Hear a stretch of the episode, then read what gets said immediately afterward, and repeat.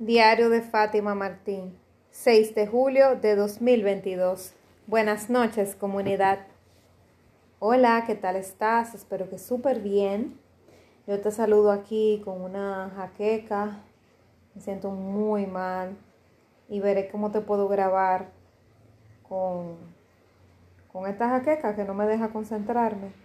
Y bueno, de fondo tengo, tengo la lluvia cayendo eh, acabo de salir de una clase y empezaron a caer rayos y truenos. Si escuchas un trueno ahora de fondo, bueno, pues ya sabes que está lloviendo. Y bueno, paso por acá a honrar el compromiso de hoy, ¿verdad? Aunque no me sienta lo mejor posible en este instante, pero eso también pasará. Ya mañana seguro que me voy a despertar muchísimo mejor. Así que vamos a hablar del tema de hoy, el episodio se titula Tu misión de vida debe ser más grande que tú. Y me surgió ese tema hoy porque, de hecho, el otro día grabé un pequeño mensaje diciendo esto y como que he estado trabajando con el asunto del propósito porque estoy preparando eh, un webinar que voy a impartir, entonces estoy como eh, preparando contenido, grabando videos, haciendo reels que tengan que ver con eso y meditando mucho en, esto de propósito de vida. Y tú sabes que para los que me han escuchado antes y los que no, bueno, ya saben ahora, eh, yo desarrollo esto de temas de, de propósito de vida, autoconocimiento, de eso se trata mi emprendimiento en el coaching. Y eso es lo que me apasiona, acompañar a personas a que se descubran ellas mismas, a guiarlas en ese camino, no a decirles qué hacer, no a darles consejos, sino a guiarlas y que esas personas puedan irse descubriendo y puedan también darse cuenta de si de verdad lo que están haciendo y cómo se están viviendo, pues eso les sirve para realmente tener la vida de calidad que, quieren y si las, les, les acerca sus metas del mañana.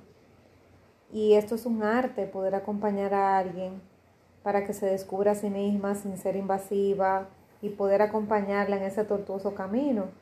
De que si tú, por ejemplo, decides que ya no quieres trabajar en un área o quieres cambiar radicalmente de oficio o profesión, muchas veces la sociedad no te va a apoyar porque tus mismos familiares te van a decir que tú que cómo va a ser, que tú vas a empezar tan tarde, a tal edad, que, que si hubieras empezado antes, pero que ahora a tal edad no se puede, o que ya tú tienes una familia, que tú no puedes estar relajando porque esos niños tienen que comer y tienes cuentas que pagar, o que cómo va a ser que tú estás loco, que eso no deja, eso que tú quieres estudiar, te vas a morir de hambre haciéndolo.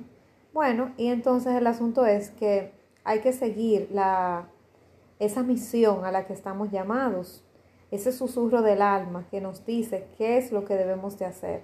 Y lo que debemos es dejarnos guiar e ir caminando a través de la vida y las cosas pueden ir cambiando. Y mientras más vamos madurando, nos vamos dando cuenta de si realmente eso es del alma o eso es del ego lo que estamos haciendo. Y si es del ego no importa, era que era necesario. Entonces, también recuerdo una conversación que tuve con una querida amiga coach, que por ella también me fui insertando en estos caminos del coaching porque vi su cambio, vi que tanto creció como persona y profesional, entonces me maravilló ese mundo y quise, y quise tener de eso que ella tenía y me di cuenta que yo también tenía habilidad y talento para el coaching.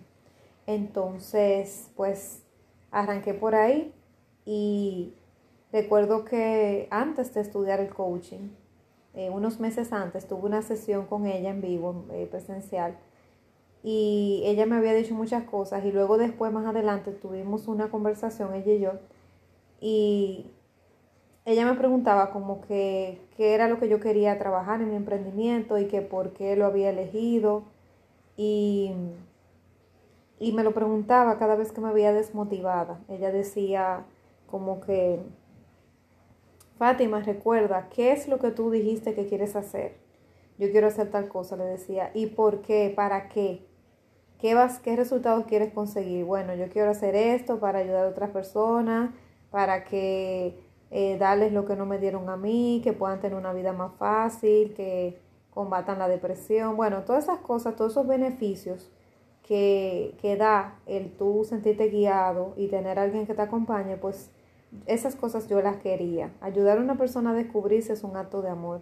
Entonces, cuando ya me veía como abrumada, yo recuerdo que al principio, al tener un trabajo de tiempo completo, yo eh, me veía muy limitada porque obviamente el trabajo me consume y a veces no sacaba el tiempo adicional para poder eh, eh, llevar el emprendimiento y me sentía como que quería que tirar la toalla. Y ella me decía, en esos momentos tan difíciles que tú tienes, tú tienes que recordar para qué tú estás aquí y por qué, por qué tú este, quieres ayudar a esa persona, por qué tú estás trabajando tu emprendimiento, qué quieres lograr. Y eso tiene que ser algo grande. Yo decía, wow, sí, es un propósito tan grande que a veces yo no sé si lo voy a poder lograr. Y ella dice, no importa, no importa, no importa que sea más grande que tú, porque así debe de ser.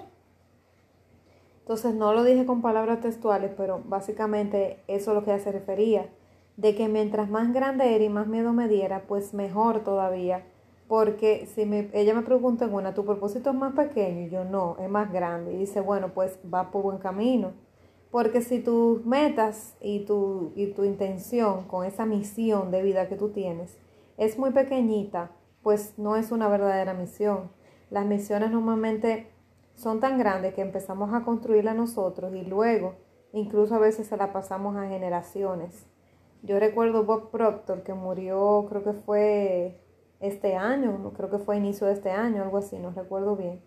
Eh, pero él murió hace unos meses y, y Bob fue uno de los asesores para el libro El Secreto de Ronda Wine y todas esas cosas. Y Bob Proctor hablaba mucho del secreto de la atracción, ¿verdad? La ley de la atracción, entre otras cosas más. Y Bob creó una empresa junto con una socia, o sea, una, una, una mujer, o sea, que su socia es una mujer y eh, mucho más joven que él. Entonces me di cuenta que la idea de él era como que cuando él no esté, ella pudiera seguir. Eh, la empresa se llama eh, Proctor Gallagher. Ella es apellido Gallagher y él es apellido, apellido Proctor.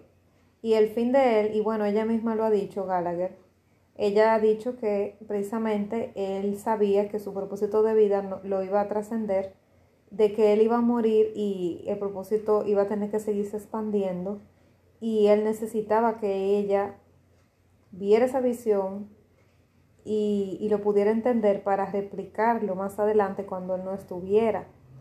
Entonces fue muy inteligente de su parte porque él murió y ella sigue pues regando las enseñanzas de Bob.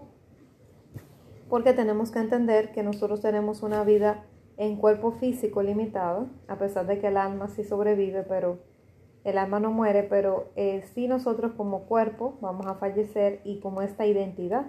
Ya él más adelante no va a ser Bob, entonces, eh, lo que él dejó aquí, esas huellas, pues pueden quedar a las futuras generaciones. ¿Y cómo lo hace? Bueno, eh, dispersando el mensaje y también hasta pasándole, pasándole la antorcha a otras personas que puedan también seguir sosteniendo eso en el tiempo. Y yo he visto que ha seguido pasando, porque por ejemplo Luis Hay, los libros de Luis Hay se venden como si ella siguiera viva, si cada día se graba un video diferente en base a las afirmaciones de ella y así sucesivamente. Veo el caso de Wendy también y veo casos de muchos otros donde han fallecido pero han ido pasando eh, y como quedan sus libros y, y queda otras personas que van esparciendo y dando el mensaje, pues el mensaje sigue llegando, que es lo importante. Lo importante no es la persona, no es el emisor, sino el mensaje. Entonces, si tú piensas en ese propósito y tú te das cuenta que esa es tu misión y tú la identificas, que no te dé pena ni vergüenza de que sea grande, no importa. Al contrario, mientras más grande significa que estás más en el camino, de que realmente es algo grande que viniste a hacer. Y es así, no debes de pensar en pequeñito, en limitado, en escasez, sino en que sí, que está bien, que te que te supere. Está bien que sean tantas las cosas que quieres hacer que la vida no te va a dar, que en esta existencia no va a dar. Pero por eso es que tienes que ir haciendo un plan para darle forma a eso y poder convertirlo en un proyecto que pueda irse desarrollando y otras generaciones lo puedan ir, eh, le puedan ir dando calor y pueda seguir el mensaje perdurando. Porque sabemos que la, empieza en nosotros, pero no va a terminar en nosotros. Pero si no sentamos bien las bases, pues obviamente eso va a morir junto con nosotros. Entonces hay que tratar de que perdure en el tiempo el mensaje. Pero lo primero es que nosotros le demos forma a ese niño, esa misión, ese emprendimiento, ese proyecto, y luego de eso lo vamos esparciendo y la vida se va a encargar de acompañarnos y decirnos qué pasos vamos a dar. Así que que no te dé miedo, que tu misión de vida debe ser más grande que tú y está perfecto que sea así. Nos vemos mañana, seguro que sí. Un fuerte abrazo.